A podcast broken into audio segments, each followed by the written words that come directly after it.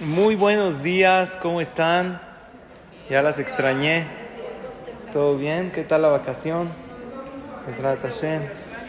Igual, ya estamos de regreso, Baruch Hashem, con nuestra clase. Es un gusto para mí poder compartir con ustedes cada martes esta clase de Torah y las felicito mucho y las admiro mucho y las bendigo con todo mi corazón. Que Hashem les dé a todas y a sus familias salud, alegría, verajá, éxito, parnasá para ustedes y para todo Am Israel. Muchas gracias y perdón la molestia. Que sean todas estas verajot y todas las palabras de Torah, Leilui Nishmat Toya, Victoria Bat Rachel Kajile, y las verajot de la Seudá a sus familiares que están aquí presentes y donaron esta Seudá y esta clase Leilui Nishmatá, que tengan también puras alegrías y bendiciones. Baruch atah Adonai Eloheinu melech haolam she'akol niyah bidbaruch. El día de hoy vamos a hablar de un tema muy interesante. Este martes y el próximo martes el tema es cómo protegerse del mal de ojo, lo que es el ainará y de las maldiciones, de los daños, de las fuerzas negativas. Este es un tema muy interesante y muy amplio que vamos a tratar de profundizar. Es un tema que yo personalmente trato de trabajar en ello y van a entender por qué ahorita que lo desarrollemos. Y tiene que ver también con lo que estamos leyendo ahorita en la Torah. La semana pasada terminamos el libro de Bereshit. Y ahí Jacob vino le da una veraja a Yosef, a su hijo y a sus nietos, que siempre estén protegidos del Ainara, del mal de ojo. A Yosef, su hijo, le dice, ven porat Yosef, ven porat aleain. Es un hijo protegido del mal de ojo. El mal de ojo no le hizo daño a Yosef. Por eso Yosef Atzadik fue virrey desde los 30 años hasta los 110 años. Y era muy guapo y muy rico y ningún mal de ojo lo dañó. Y también a sus nietos les dice Jacob, que sean como los peces que están bajo el agua. Y Rashid dice, ¿por qué como los peces? Así como los peces no les recae el mal de ojo, porque no están expuestos al ojo humano, ¿verdad? Porque están abajo del agua. Igualmente, los hijos de Yosef, y esa verajá se las damos a nuestros hijos en Shabbat, que sean como Efraim y Menashe. Una de las explicaciones es que no les recaiga el Ainara. ¿Y saben a quién también se las damos? A los novios el día de la boda. ¿Se acuerdan? Al final de la ceremonia de la boda, ¿se acuerdan? Hay que ver la película de la boda. De vez en cuando. Al final se abre el ejal y que y se les da verajá los novios que, que sean como los hijos de, de Yosef y una de las verajotes que no les recaiga el mal de ojo. Entonces, pues vamos a analizar todo el tema del mal de ojo, qué tanta fuerza tiene, cómo protegerse. Además, hace poco una persona me preguntó cómo protegerse de las maldiciones. Le dije, ¿por qué? Me dijo, tiene una persona muy cercana que constantemente maldice. Maldice a la gente que está a su alrededor, insulta y muchas de sus maldiciones se cumplen. Barminan. ¿Cómo se puede uno proteger de maldiciones? Además que estamos leyendo en la Torah en estas semanas la esclavitud de Egipto. Uno de los motivos de la esclavitud de Egipto, ¿saben cuál es? Uno de los motivos, no lo van a creer. Los Yehudim, antes de que haya esclavitud, ¿cómo estaban los judíos en Egipto? Súper acomodados. Tenían campos, tenían casas, ellos no eran esclavos. ¿Quiénes eran los esclavos en Egipto? Los egipcios, porque ellos no tenían dinero y había hambruna. Entonces primero vendieron sus campos. Cuando se les acabaron sus campos, ¿qué le dieron al gobierno egipcio, a Josefa? Sus casas. Cuando vendieron sus casas y ya no tenían ni necesitaban comer, se vendieron a sí mismos de esclavos. Y los Yehudim estaban todos que acomodados. Entonces los egipcios ven que ellos son esclavos y los judíos están acomodados y les echan el mal de ojo. Ven, oye, mira, ellos sí tienen y nosotros no. Y después los papeles se invierten, los hebreos se convierten en esclavos y los egipcios los esclavizan. Y muchas veces pasa así en la vida. Se siente uno en una posición acomodada y los que no están en posición acomodada, ¿cómo ven a los otros? Los ven con envidia y eso provoca mal de ojo y provoca daños. Por lo tanto, vamos a profundizar en este tema. Entonces, sabemos que el Ainara, el mal de ojo, es real o es superstición. Súper real, súper real. Pero no hay que pensar todo el tiempo en él, porque si uno se sugestiona demasiado, entonces le afecta más. Así dice la Gemara. ¿Cuál es el problema del Ainara, del mal de ojo? Que ya no sabes qué hacer. Y eso no me gusta porque nos separa un pueblo que tanto hablamos de la unión, que tanto hablamos de Beahatale Moja, del amor, del elogio. ¿Elogias o no elogias? Si elogias, el otro piensa que le estás echando el Ainara. O sea, llegas a una casa bonita, ¿qué haces? Dices, oye, qué bonita casa. ¿Dices o no dices? La otra persona piensa que le estás echando el mal de ojo. Y no te digo qué pasa si después de que digas qué bonita casa se rompe un vaso. ¿Qué van a pensar? ¿Que fuiste tú? Entonces todas las personas se convierten en posibles agresores. Y eso no es algo bonito. Más en nuestro pueblo, en Am Israel. Ves un bebé bonito. Está precioso. ¿Qué dices? Qué bonito bebé, qué esto. ¿Dices o no dices? Oye, ¿lo puedo cargar? Y la mamá está, oye, no, le va a echar el mal de ojo. Y al otro día te habla y te dice, oye, ¿qué crees? Tiene calentura. Se levantó muy mal.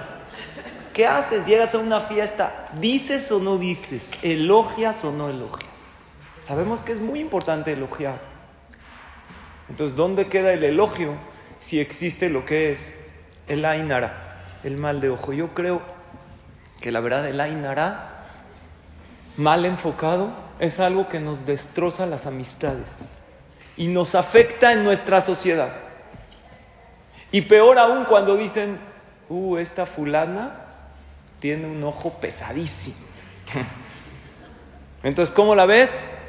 Ya te alejas de... Si la ves, te cruzas la calle, te cambias de casa, te cambias de país, haces... ¿Por qué? No, yo no quiero que alguien me dañe. Entonces, voy a explicar tanto esta clase y la próxima un concepto muy profundo sobre el Ainara, pero quiero que grabemos esto en nuestro corazón y vamos a aprender algo maravilloso. El único ojo que daña, escuchen bien, es el tuyo. Y voy a explicar a qué me refiero. Uno de los personajes que más temían del mal de ojo en la Torah, de hecho, es Jacob Abin. Aparte de las verajot que les dio a sus hijos, les dijo a sus hijos que vayan por comida a Egipto porque había hambruna en el mundo. ¿Y dónde había comida? En Egipto. Entonces me olvidó mi libro arriba y venía, pero créanme, lo tenía separado. Rashi dice que Jacob y le dijo a sus hijos, Lama titraú, ¿por qué se hacen ver como si tienen mucha comida? En el mundo hay hambre. ¿Sabes por qué hay que ir por comida a Egipto? No porque necesitamos comida, nosotros tenemos comida. Pero si todas las personas van migrando a Egipto por comida y nosotros no, ¿qué van a pensar todos? Uh, este tiene mucho. Entonces nos van a envidiar y nos van a dañar con el Ainara. Si vamos un poco para atrás, antes de Jacob vino, ¿dónde vimos en el libro de Bereshit, que ya lo acabamos, el concepto del mal de ojo? ¿Dónde lo vimos? Eso es en Jacob les dijo a sus hijos, vayan por mal de ojo, y me faltó un detalle muy bien, y les dijo, y cada quien va a entrar por otra puerta, porque los hijos de Jacob se veían muy bien, y muy altos, y muy guapos, y muy fornidos, entonces los van a ver a todos, y les van a echar a Inara. La Gemara dice, para que sepan qué tan real es, que una mujer no cuente su embarazo. Obviamente a gente cercana sí, pero a todo el mundo cuando todavía no se le nota. Por Ainara, ¿para qué quieres que todo el mundo sepa? Habrá quien todavía no se ha embarazado y a lo mejor la va a ver con un poco de envidia. Que no lo cuente, hasta que Dios lo cuente. Cuando ya se nota, ya e incluso que tampoco lo cuente. Cuando ya se nota, oye, felicidades. No, estoy pasadita de peso, todavía no. No, que, que diga la verdad, obviamente, pero que no esté contando a gente, a todo mundo, cuando no les hace diferencia. Hubo una mujer en la Torah que abortó porque le echaron el mal de ojo. ¿Quién fue esa mujer? Estaba embarazada de un bebé sano y lo perdió. ¿Quién fue? Hagar, la esposa de Abraham. Y eso lo tenía en el Humash también. Eh, ahí dice Rashi. Agar es la mamá de quién? De Ismael. De Ismael vienen todos los musulmanes. Antes de Ismael estaba embarazada de otro bebé. Pero había una mujer que también era esposa del mismo hombre, que era como su competidora. ¿Quién era? Sara. Ella no se quedaba embarazada. Y Agar abortó porque Sara le echó el ojo. Así dice Rashi. Hubiera abortado a Ismael, ¿verdad? y ya no tendríamos todos los problemas de hoy. Pero parece que así Hashem quiso para que todos hagamos Teshuvah, entonces todo es para bien y Bezrat Hashem. Vienen buenos momentos para Israel y para el mundo entero. Así tenemos que pensar que todo Hashem lo hace con un plan perfecto, aunque tengamos mucho dolor en el corazón, saber que todo Hashem lo hace para bien. Entonces, así sucedió con esta mujer que se llamaba Agar. ¿Hay en la alajá existe el concepto del mal de ojo o no? Sí. ¿Pueden subir al Sefer Torah un padre y después un hijo? No pueden. Por ahí nará, porque la gente va a decir, oye, mira, subieron al papá y al hijo al Sefer. Es un honor subir al Sefer. O dos hermanos, primero uno y luego el otro, tampoco. Ah, la Gemara dice que si una persona está pasando por un campo y ve a este campo lleno de cosecha, muy bonita, que no se quede viendo así la cosecha, porque le puede echar el ojo involuntariamente. Es equivalente a que alguien en el mercado, ¿no? Tiene un puestito y vende mucho y agarra y empieza a contar su dinero delante de todos, o abre ahí su, maleta, con vendió mucho y tiene mucho dinero efectivo. Está bien que abra, si no le meten el ojo, le meten la mano y le roban todo. No debe uno enseñar todo lo que tiene. Han ido al Shuk eh, Mahane Yehuda en Israel, un mercado muy bonito que venden mucha comida y muchas cosas. Había un gran jajam, se llamaba Rav Shlomo Zalmen Oyerbach.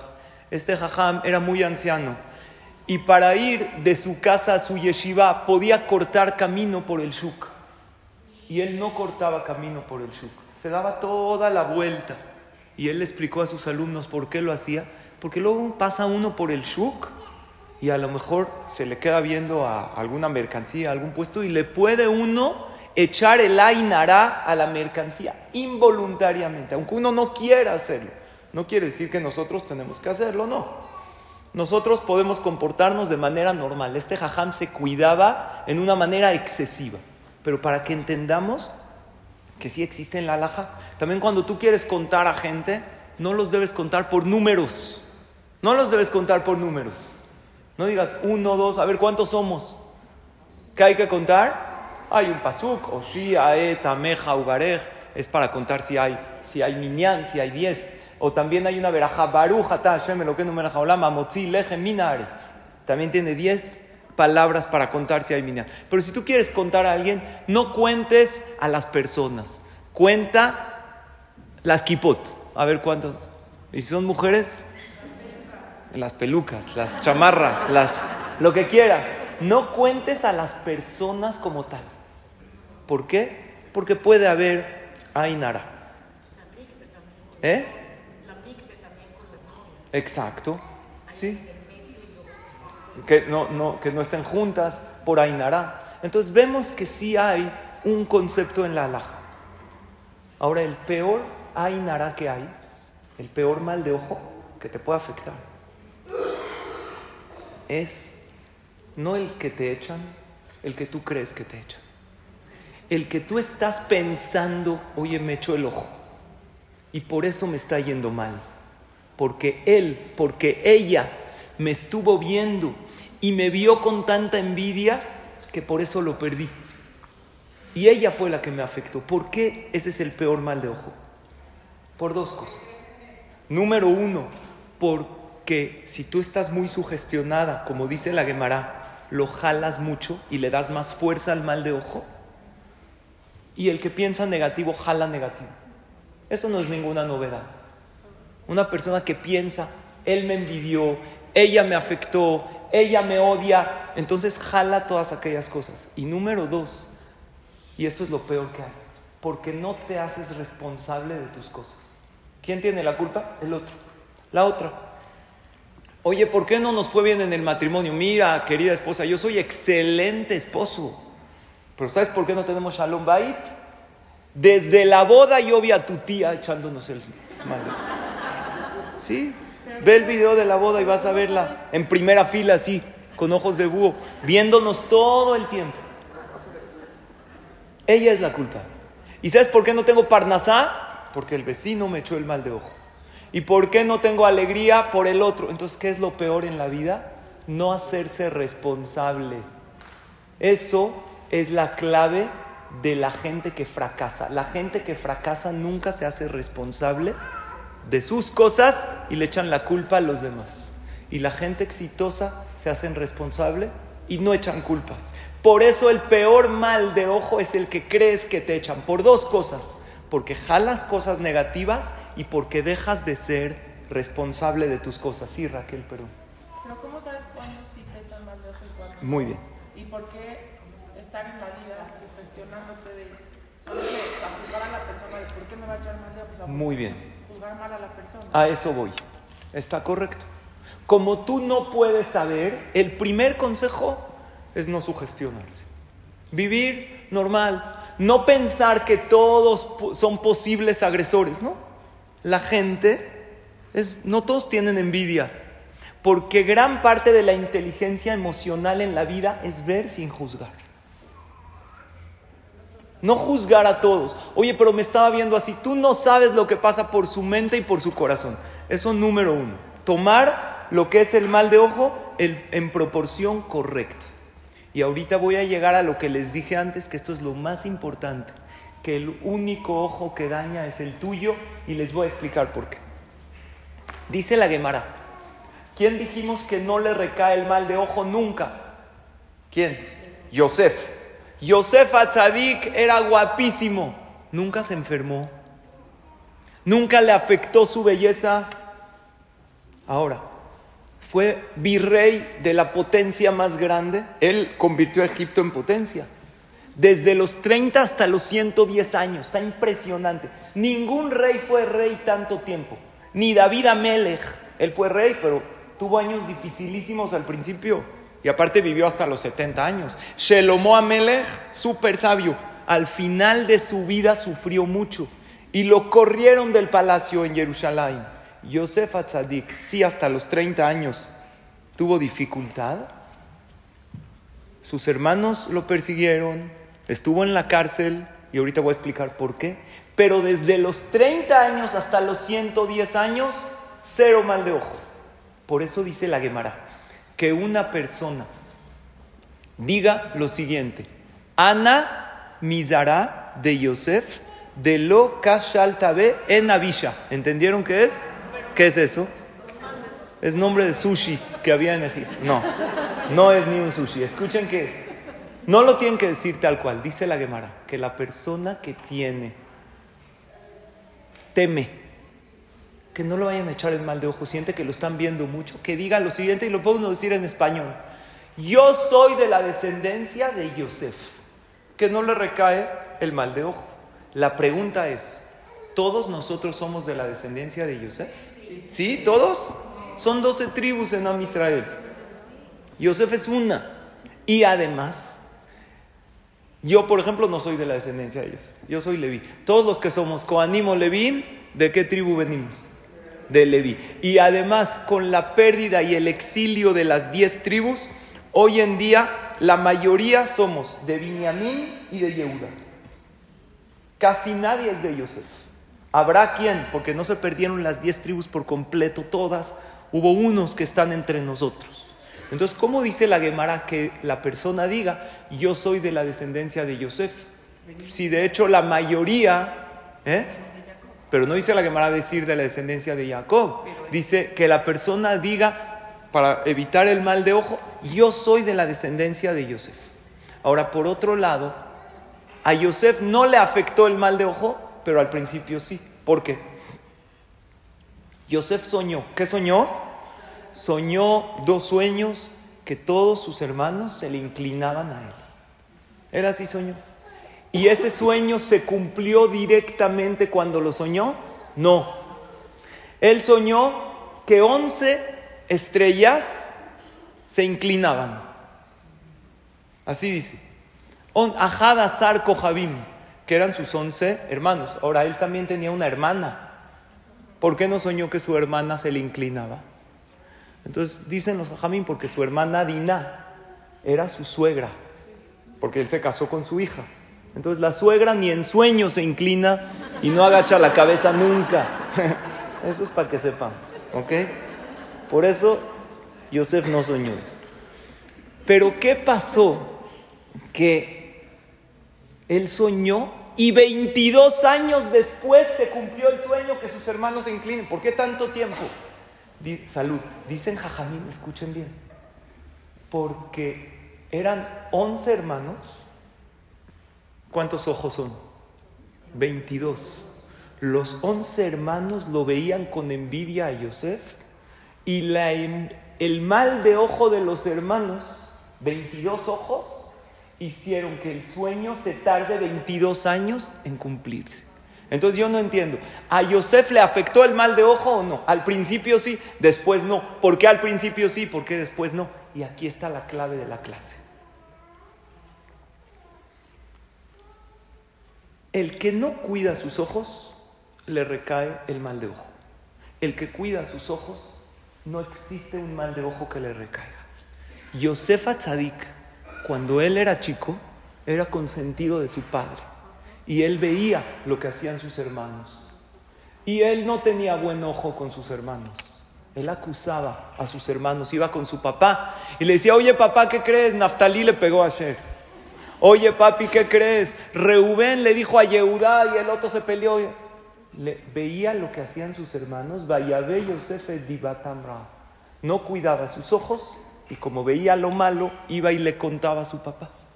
Entonces, en el momento que Yosef, en su categoría alta, pecó en no cuidar sus ojos, entonces los ojos de los hermanos le afectaron a él.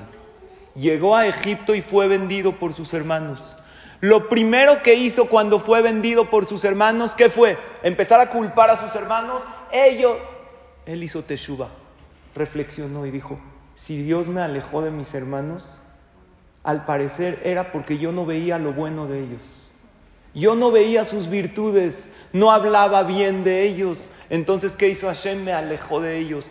Hatati, Abiti, Pashati, perdón Hashem, voy a empezar a cuidar mis ojos, a ver lo bueno en los demás y a no ver lo que no debo ver. Ahora, ¿él puede ver lo bueno de sus hermanos? No, porque ya no está con ellos. Pero parte de cuidar los ojos, y principalmente para un hombre, es no ver inmoralidad. Velota turu ajarele babjem beajare nejem, dice la Torah y lo decimos en el Shema. No debe uno ir detrás del corazón y detrás de los ojos, viendo uno con deseo la mujer que no le pertenece. Puede ver un hombre o una mujer sin deseo, normal. Pero había una mujer guapísima que seducía a Yosef. Y esta mujer quería casarse con él. Y quería incluso tener hijos con él porque ella vio en las estrellas, era en la astrología que iban a tener en común una descendencia. Y en verdad su astrología no se equivocó, porque Yosef se casó con su hija adoptiva de esta señora, de la esposa de Potifar, y tuvieron descendencia. Ella pensó de esta manera, pero Yosef sabía que ella era prohibida para él, porque ella era una mujer casada. La primera teshuva que hizo Yosef, en lugar de echarle la culpa a los hermanos, fue reflexionar y cuidar sus ojos. En el momento que Yosef cuidó sus ojos, de no ver lo que no debe ver, de no envidiar y empezar a ver lo bueno de los demás. Estaba en la cárcel y no los veía a todos como criminales. ¿Qué decía ustedes? Son gente que a lo mejor cometieron un error, pero en esencia son buenos. Y los animaba y les levantaba el ánimo y veía lo bueno en cada situación. Y todos los días Yosef Atzadik sonreía, porque más que el ojo físico hay un ojo mental, que él veía lo bueno en cada situación, incluso en la cárcel, pasa la prueba de cuidar los ojos, ahora sí se convierte en rey y no existe ningún ojo que pueda hacerle daño. Entonces, por eso les dije antes, el único ojo que hace daño es el de uno mismo. Si uno cuida sus ojos, el hombre principalmente, de no ver cosas inmorales, imágenes inmorales. Hoy en día es fácil, con un clic, hay gente que se adicta a ese tipo de imágenes y destruye su vida, su matrimonio, su moral como Yehudí, como persona, y no ver a, los demás con deseo, eso protege de la inara.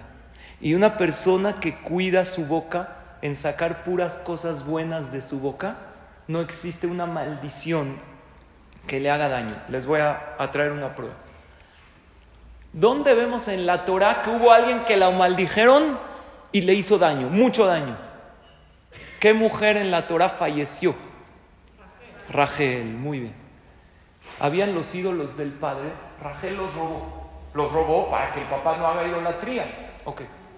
Le dijo, ¿dónde están los ídolos? No, yo no los tomé. Llegó Jacob sin saber que su amada esposa Rachel los tomó. Dijo, el que los tenga, que se muera. Y Rachel los tenía. ¿Por qué le recae la maldición a Rachel? Porque Rachel habló mal de su padre.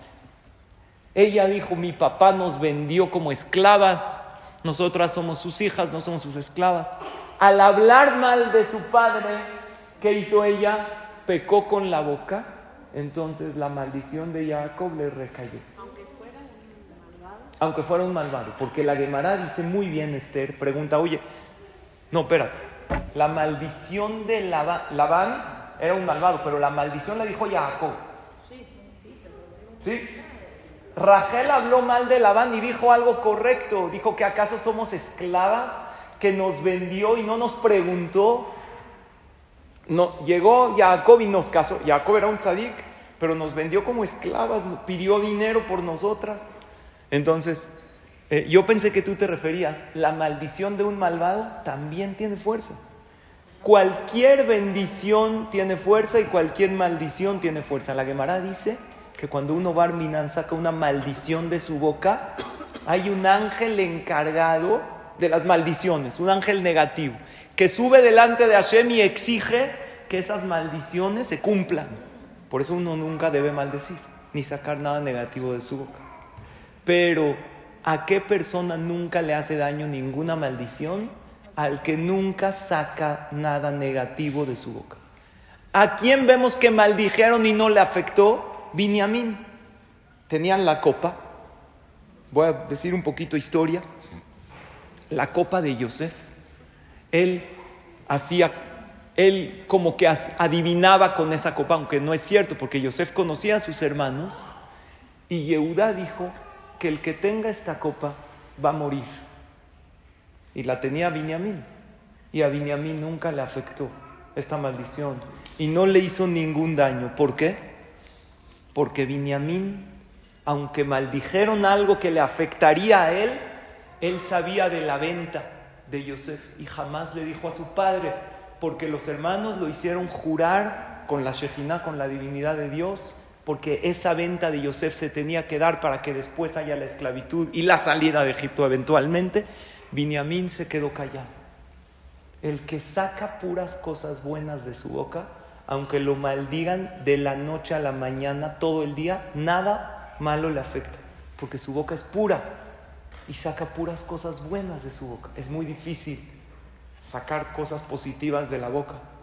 ¿Quién más también tenía? Ain ¿Saben que Aarón a Cohen tenía, tenía eh, el, el Cohen Gadol, tenía el pectoral en su corazón, porque él tenía un corazón puro, tenía 12 piedras. La piedra que representa, 12 piedras preciosas. La piedra que representaba a Binyamin se llama en hebreo Yashfe. ¿Qué es Yashfe?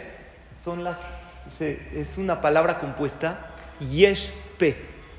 Todos tenemos una P, una boca. Esa boca hay que cuidarla. ¿Saben qué, qué piedra era esa? La que representaba a Binyamin. Binyamin siempre fue alguien que cuidó su boca, que nunca habló nada malo de nadie, que nunca insultó a nadie. Y a Aarón a Cohen era igual. A Aarón a Cohen cuando se enteró que su hermano pequeño era líder. Moshe era su hermano pequeño. No lo envidió. Él se enteró de la noticia que Moshe no era el líder antes que él y Aarón era un tzadik. Y él se ocupó en Am Israel. Dice la Torah, él se alegró en su corazón. Él tenía buen ojo, tenía buena boca, por eso Dios le dijo, porque tú tienes buen ojo y buena boca, tú Aarón a Cohen vas a bendecir al pueblo de Israel. Tus verajot se cumplen. Cuando vayan al Knis y les toque escuchar Birkat Koanim, es un momento de verajá que tiene muchísima fuerza, porque Aarón se lo pasó en sus genes a sus hijos los Koanim que ellos puedan bendecir al pueblo de Israel para todas las generaciones. Porque tenía Ain Tobá, lo contrario de Ain Ara, buen ojo y buena boca.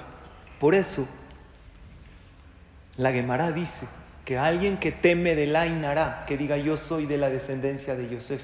¿Qué significa de la descendencia de Yosef? Hay dos tipos de descendencias. La descendencia biológica y la descendencia espiritual.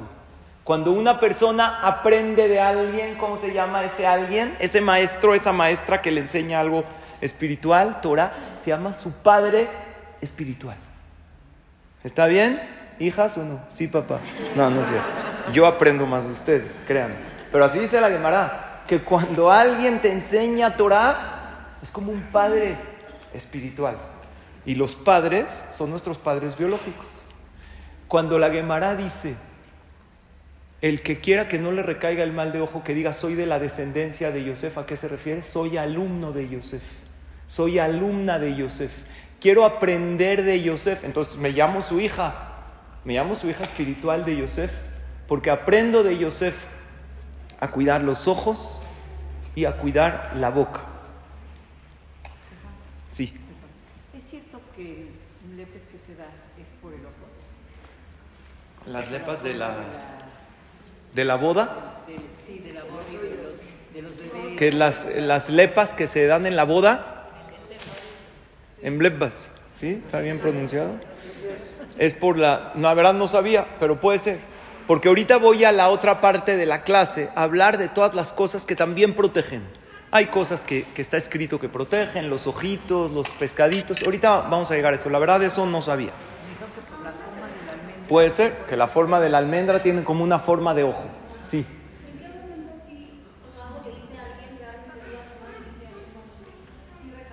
Ok.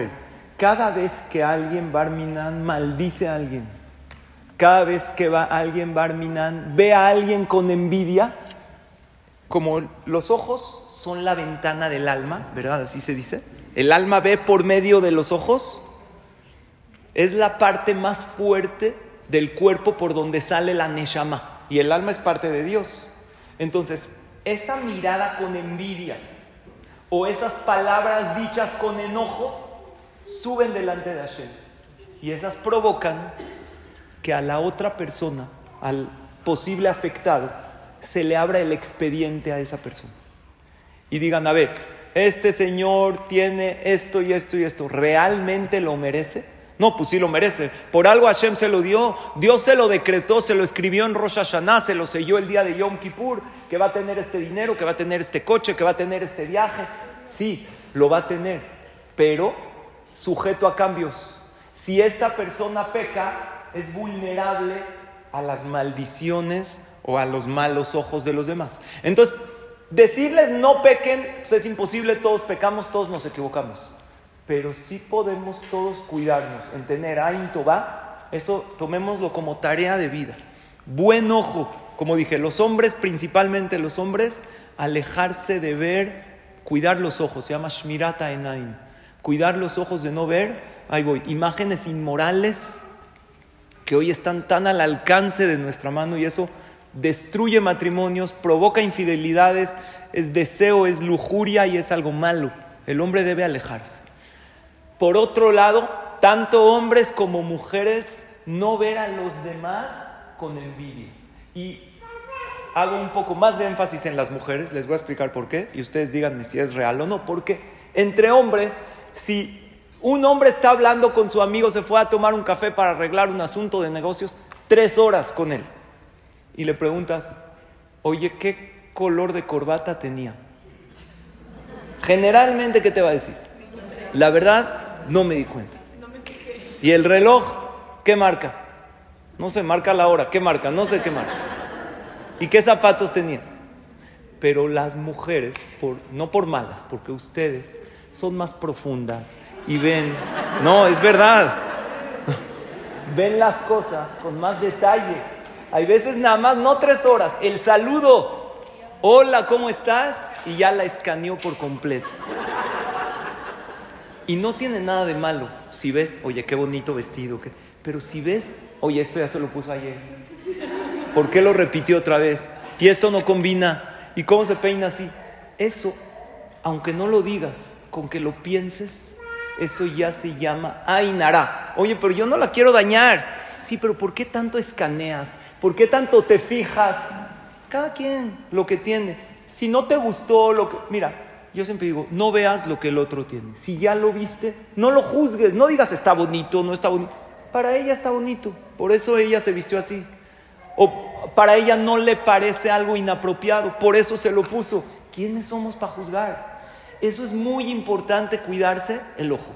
Y cuando alguien a mí me ve lo que yo tengo, si en verdad yo me cuido del ojo de los demás, si yo me cuido de mi ojo, ningún ojo me puede hacer daño. Si yo cuido mi boca, y no saco nada negativo, ninguna maldición me puede afectar. Y por eso, esos dos conceptos, ya sea cuidar los ojos de no ver imágenes inmorales y cuidar los ojos de no ver con envidia a los demás, esos dos conceptos se llama lo contrario de Ainara, que es Ain Toba. Sí, ibas a mencionar. Sí, yo mi pregunta es, bajo ninguna circunstancia se le dice algo a alguien. Es que yo estoy pensando en Ah. Benjamín, Benjamín con su papá adorable, que está lleno de tristeza buscando a su hijo. Y él jamás le dijo a su papá "Papá, Que lo vendieron. hermano". Le hubiera quitado su dolor, su sufrimiento, su papá, y no lo hizo. Ok. Bajo ninguna circunstancia. Si Binyamin le hubiera dicho eso a Jacob, Jacob hubiera sufrido más porque hubiera visto que sus hijos vendieron a su hermano y él no lo hubiera visto. Ellos hicieron un tribunal rabínico con Hashem, con ellos, y ellos así dictaminaron. ¿Se equivocaron? Sí, pero en su momento ellos lo dictaminaron. Jacob lo hubiera visto mal e incluso Barminan no voluntariamente hubiera maldecido a sus hijos involuntariamente por el enojo y por el coraje, porque Jacob también era persona. Generalmente no hay que decir nada negativo. Si hay un caso extremo, hay que consultar. Pero hay que trabajar en eso que es el Ain Tová para que ningún ojo nos haga daño. Escuchen, antes de las vacaciones mandé un audio, no sé si les llegó, sobre las vacaciones. Dije, si ya estamos en vacaciones, en un viaje familiar o en una salida o en un paseo, vamos a ver todo con Ain Tová, con buen ojo. No hay viaje perfecto, no hay itinerario que se cumpla al 100%. Y Bezrat Hashem, díganselo a sus hijos y vamos con buena actitud. Yo trato de inculcar este mensaje a mi familia antes de salir de viaje. Y yo no, pues todo para sermonear somos buenísimos. El día que salimos de viaje de ida, ya nada más se atrasó el avión dos horas. Y todavía no había pasado lo de Alaska y todo el caos, todavía no. Pero me acordé, dije, acabo de mandar este mensaje hoy en la mañana cuando íbamos a salir con la familia de viaje y dije, por algo, muchas veces me pasa, porque muchas de ustedes me han dicho, jajam, exactamente lo que usted dijo es lo que yo necesitaba escuchar hoy y qué bueno que vine a la clase. Este comentario lo he oído de muchas de ustedes. Pero hay otra cosa que me pasa a mí y yo se los digo, lo que yo siento de este lado. Muchas veces hablo yo de algo y de eso que yo hablé me pasa exactamente como que Dios me pone a prueba de, ah, lo hablaste, es muy fácil hablar, ahora llévalo a cabo. Y bueno, así me pasó y les dije a mis hijos, vean qué casualidad, hoy en la mañana yo hablé de eso, no es casualidad, creo que yo mismo tengo que trabajar en eso. Bueno, ya todo el viaje la pasas bien, ya se te olvidó, ¿no? Que hay que tener buena actitud.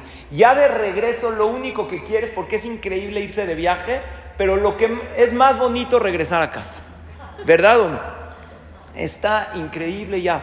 Ya no puedes, estás cansadísimo, ya no quieres gastar ni un dólar más, porque, ¿no? Ves cómo se va achicando el fajo y dices, ya, se acabó. Papi, me no compro nada. Se acabó. Tomen agua de la llave, no tomo, no compro nada ya te quieres regresar a tu casa hoy. Llego al aeropuerto, ¿cuándo me pasó eso? Antier, para regresar a México. Pues con todo lo de, lo de Alaska Airlines y toda la crisis. Ah, no, para eso estaba entre Aeroméxico y otro, me dijo, no, mejor compra en Aeroméxico porque ese seguro, siempre salen en punto y regresan. Dije, está bien, va, vale la pena. Aeroméxico canceló todos sus vuelos. Oye, le dije a la señora, pero este no es ni siquiera el Boeing de, la, de Alaska, de nada. Y ahora ahí te ves tentado a hablarle energéticamente a los del mostrador, pero luego te llega, oye, el Señor tiene la culpa. Hazid, al revés. Tanto la gente le viene reclamando cuando él nada más está haciendo su trabajo. Bueno, pues tratas de transmitir este mensaje a la familia y también de interiorizarlo y de llevarlo a cabo ok, hay que comprar otro boleto, pero hay que esperar quién sabe cuántas horas en el aeropuerto, porque para eso ya, ya te saliste del hotel, ya regresaste el coche, estás ahí con tus maletas, vamos a comprar otro vuelo. Compras otro dices, capará, besrata, ojalá y logremos que lo que compramos nos los puedan reembolsar o algún voucher o algo, está bien. ¿Pero qué? El otro vuelo lo compramos, también se retrasa y retraso tras retraso. Créanme que estaba a punto de no llegar aquí el día de hoy. ¿Saben por qué? Porque desde que nos cancelaron el vuelo, ya hasta se me olvidó que el domingo nos dijeron que el próximo vuelo es el miércoles. Sí, mañana. Y separados. Mi esposa se va por... Yo dije, buenísimo, pero que ella se vaya con los niños, para que descansen. Pero no, a mí con los niños y ella por aparte. Dije, para nada, nos venimos juntos con todos los reclamos y las quejas, las subimos parejo. ¿Verdad o no?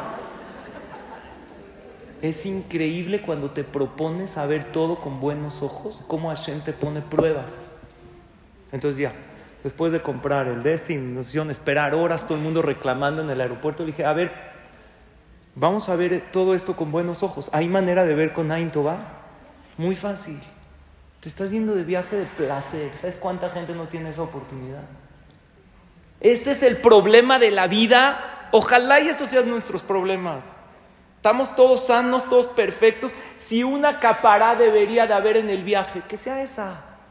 Y si es monetaria, el dinero, acá dos Barujú lo manda.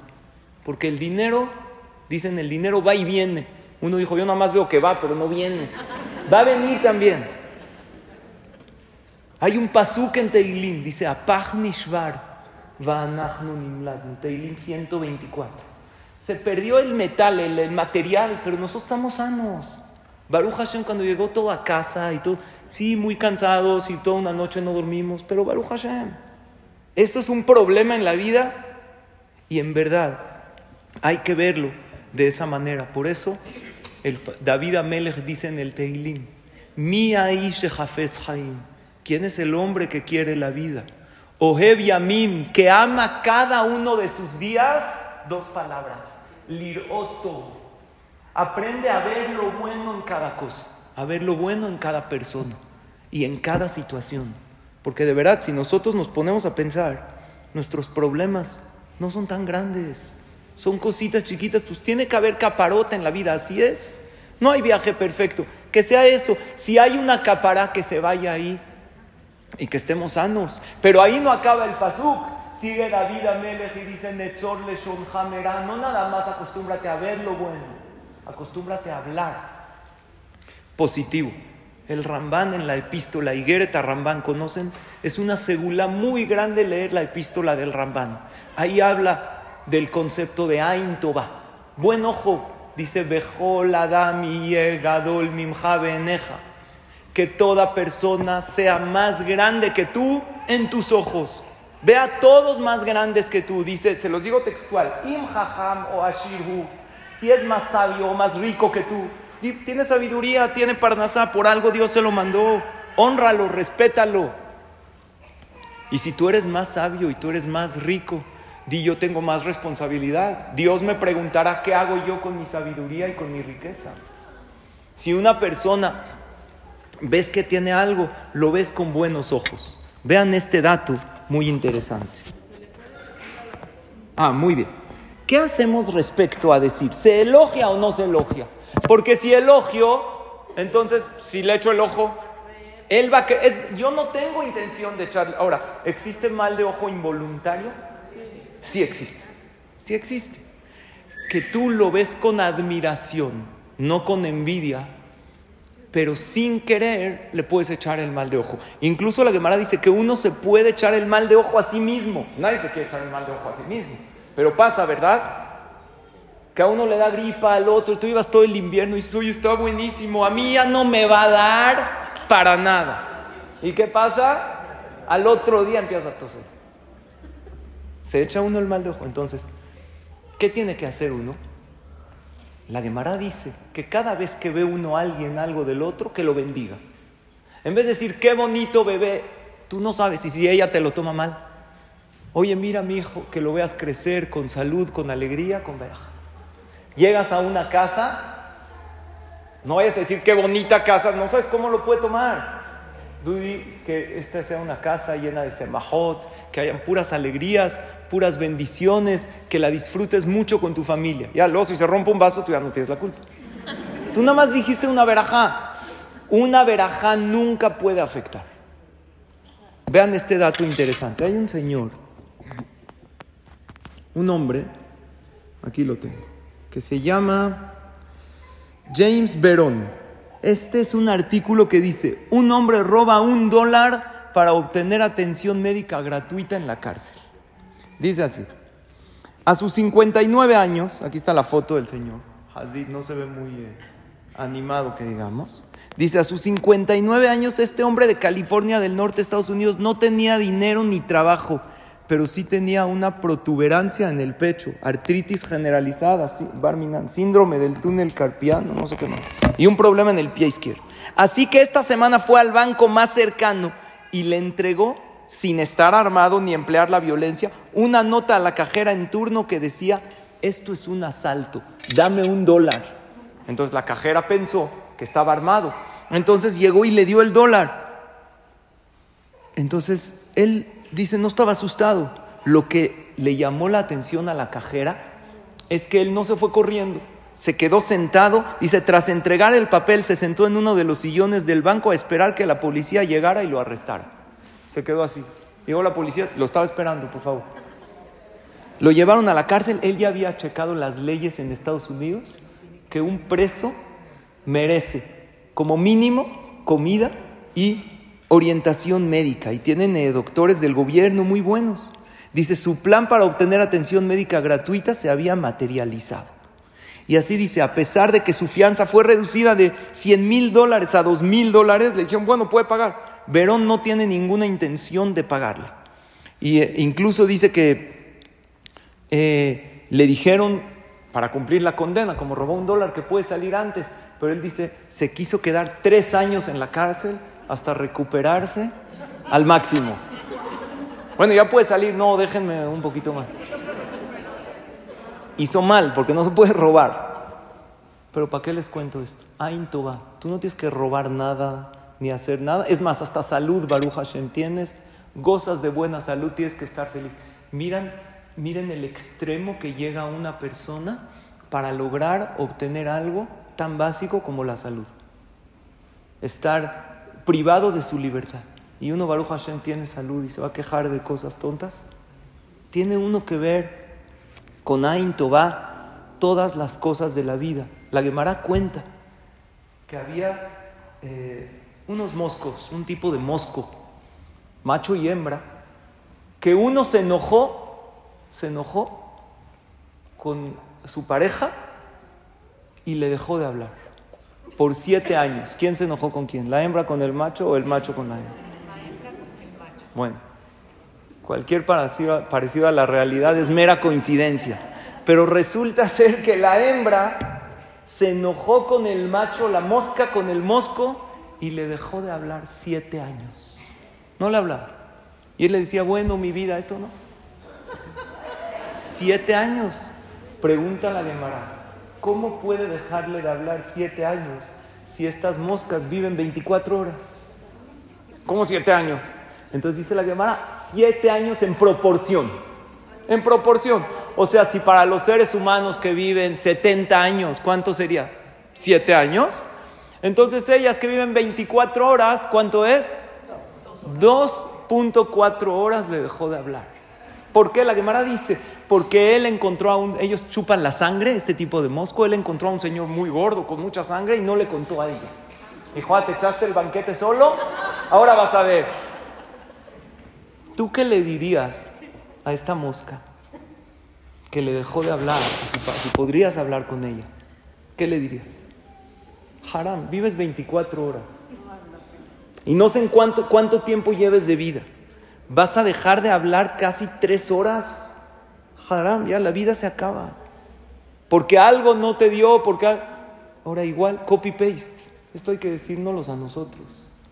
La vida es pasajera. De verdad que vas a estar viendo lo negativo. Si ves Hashem, la próxima clase ya no alcance. Vamos a hablar de cosas que protegen de la Inara. Cosas que protegen de maldiciones. Porque si hay cosas que están escritas y cosas que no. Pero si quiero que algo nos llevemos es realmente eso. No vale la pena perder la vida hermosa que Hashem nos da viendo lo negativo, porque no es la realidad de la vida. La realidad de la vida es que hay muchas cosas buenas. La realidad es que nadie en la vida puede perder la esperanza, porque si estamos vivos es Hashem diciéndonos que todo puede cambiar. Hashem dice, confía en mí, soy todopoderoso. Y si tú vas de la mano de Hashem, puedes lograrlo todo en la vida. Termino con esto. En una ocasión, una niña pequeña escucha que su papá le dice a su mamá, no hay nada que hacer con nuestro hijo, que Barminan estaba enfermo en el hospital. Necesitamos un milagro, un milagro que salve a nuestro bebé. La niña tenía cuatro o cinco años, baja a la farmacia de abajo de su casa y le dice a la que atiende, aquí venden cosas para curar a la gente, ¿verdad? pues yo vine a comprar un milagro. Le dijo, ¿cómo? ¿A qué te refieres? Dijo, sí, pues yo oí que mi papá le dijo a mi mamá que lo único que puede salvar a mi hermanito es un milagro. Yo quiero un milagro, hasta tengo dinero. Le dijo, no, no, no estás aquí venden medicina. Pero mi papá dijo que necesitamos un milagro. En lo que la niña estaba hablando con la señora que atiende, se acerca un hombre ya mayor, vestido de doctor, resultó ser la hermana de esta señora. Y le dice, niña, estaba oyendo que sí, necesito un milagro mi hermano está hospitalizado. Le dijo, ¿qué tiene tu hermano? No sé, tiene algo en la cabeza. ¿Qué vas a ver una niña de cinco años? Le dijo, creo que yo puedo darte ese milagro. Resultó ser que este hombre era un doctor, el famoso neurocirujano Arthur Erickson. Le dijo, yo te puedo vender ese milagro. ¿Tienes dinero? Le dijo, sí. Junté aquí, ¿cuánto dinero tienes? Un dólar con cuatro centavos. Pero si es necesario, puedo traer más, ¿eh? Le dijo, no, no, eso es exactamente lo que cuesta tu milagro. Mira qué casualidad. Lo que juntaste esto es, nada más llévame con tus papás. Sube este neurocirujano con sus papás a la casa. Le dijo, ¿dónde está su hijo? Resultó ser uno de los más famosos de todo Estados Unidos. Curó al niño. Y Baruch Hashem, un día regresó la mamá y dijo, qué milagro tan grande Dios nos hizo, porque no teníamos manera de pagar ni lo básico. Y Dios nos hizo un milagro. ¿Quién sabe cuánto le habrá costado a mi esposo? A papá le dijo a su hija este milagro. La niña sabía muy bien cuánto había costado. Había costado un dólar con cuatro centavos y mucha ayuda de Hashem y mucha esperanza y no perder nunca la esperanza que las cosas buenas pueden suceder en la vida. Eso es Ain Toba. Ante la dificultad, ver lo bueno. Y cuando no hay esperanza, el Yehudi jamás pierde la esperanza. Yosef Atzadik tenía a Intoba en la cárcel y llegó a ser rey. Por eso el Ainara no le afectó. Termino con esto. Para cuidarse del Ainara hay más cosas. Pero empecemos a trabajar en tener buen ojo, ver lo bueno en cada persona, en cada situación. Como dice David Amelech, liroto. Para cuidarse de las maldiciones, cuidémonos de no sacar nada negativo de nuestra boca. Y Bezrat Hashem, la próxima clase vamos a hablar de otros, otras cosas que pueden ayudar a que no recaiga el Ainara. Vamos a estudiar cómo hacer para que nuestro Ainara no, recarga, no recaiga en los demás, cómo protegernos, cómo protegernos también de maldiciones y de otros daños. Todo esto y mucho más próximo martes, 11 de la mañana, aquí. Las espero a todas. Nos vemos.